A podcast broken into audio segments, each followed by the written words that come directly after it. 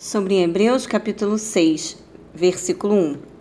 Sendo assim, considerando conhecidos os ensinos básicos a respeito de Cristo, prossigamos rumo à maturidade, sem lançar novamente o fundamento do arrependimento de atitudes inúteis e que conduzem à morte. Da fé em Deus, versículo 2, da instrução acerca de batismo, da imposição de mãos, da ressurreição dos mortos e do juízo eterno. Os ensinos básicos da doutrina de Cristo já deveriam ser sabidos e estar em plena prática entre os cristãos hebreus.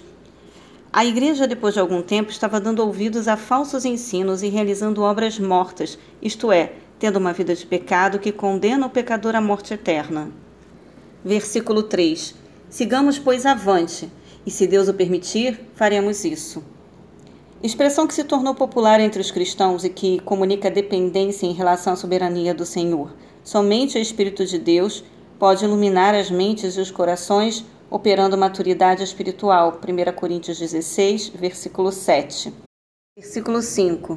E provaram os benefícios da palavra de Deus e os poderes que é da era que há de vir. Versículo 6.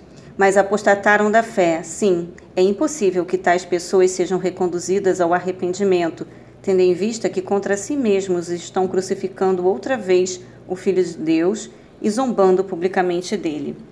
É Deus quem abre os olhos dos cegos espirituais, incrédulos, e lhes oferece a percepção da verdade divina. Aqueles que experimentaram, isto é, apreciaram pela experiência a palavra de Deus, 2 Coríntios 4, versículos 4 e 6, e se apropriaram, mediante a fé em Cristo, do dom celestial, oferecido a todo que crê no Senhor, 2 Pedro 2, 2, recebendo, portanto, o Espírito de Deus, esses tornaram-se é, metokoi, no original grego, participantes da obra redentora e dos milagres da era de Cristo. É preciso fazer uma grande diferença entre divergências teológicas e apostasia. O texto bíblico refere-se aqui às pessoas que deliberadamente renunciam à sua fé na pessoa e obra de Jesus Cristo, conforme está escrito, prescrito na palavra de Deus, a Bíblia. Romanos 10, 9, 2 Timóteo é, 3,16. O Senhor pode transformar a vida de um apóstata por meio de sua infinita graça e misericórdia. Entretanto, a igreja não deve realizar um segundo batismo, pois Cristo morreu por nós uma única vez, a não ser que se conclua que o suposto apóstata, na verdade, não era um convertido, e que agora sim aceitou de coração o dom do arrependimento e da salvação em Cristo. Portanto, esse lhe será o primeiro e definitivo batismo de testemunho do novo nascimento. Versículo 10. Porquanto Deus não é injusto para se esquecer do vosso trabalho e do amor que revelastes para com o seu nome, pois servistes os santos e ainda os servis. O autor deste livro não está julgando que seus leitores sejam apóstatas. Ele apenas os adverte sobre os perigos da apostasia que pode ter seu início fatal com a indolência, inércia, preguiça, o peso dos pecados não confessados e abandonados e o cansaço espiritual ao longo da caminhada cristã. Todo trabalho sincero e abnegado em prol do reino de Deus constrói um tesouro que é de valor eterno. Versículo 13. Quando Deus fez sua promessa a Abraão, jurou por si mesmo, tendo em vista não haver outro maior por quem jurar. É próprio dos seres humanos fazer juramentos.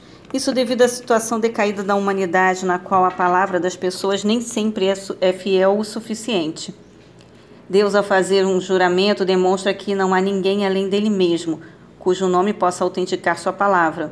Humaniza-se mediante uma característica cultural, moral e ética de grande valor para entre os humanos e nos oferece garantia em dobro quanto ao cumprimento cabal de sua promessa. A expressão idiomática hebraica literal usada por Deus com Abraão, registrada nos manuscritos originais, é abençoando-te abençoarei, que indicam o juramento ou promessa incondicional e permanente. Versículo 15. Sendo assim, havendo Abraão esperado com paciência certeira, alcançou a promessa. A palavra grega original usada para descrever aqui a paciência de Abraão significa longanimidade em contraste com os sentimentos de indignação e revolta. Refere-se, portanto, ao fato de Abraão ter esperado com fé por cerca de 25 anos pelo nascimento de Isaac, e mais tarde pela entrega e restauração do seu filho. Versículo 18. Para que nós, que nos refugiamos no acesso à esperança proposta, sejamos grandemente encorajados por meio de duas afirmações imutáveis, nas quais é impossível que Deus minta. As duas informações, afirmações imutáveis do Senhor são a promessa de Deus, que por si só é absolutamente fidedigna, e o juramento de Deus concedido aos homens, que confirma essa promessa. Hoje, os crentes podem contemplar a promessa que Abraão, no seu tempo, pôde apenas antever. Assim como uma forte âncora que mantém o um navio na posição correta e a salvo da força das marés e das correntes marítimas, nossa fé, esperança convicta em Cristo, é nossa garantia de completa salvação e segurança.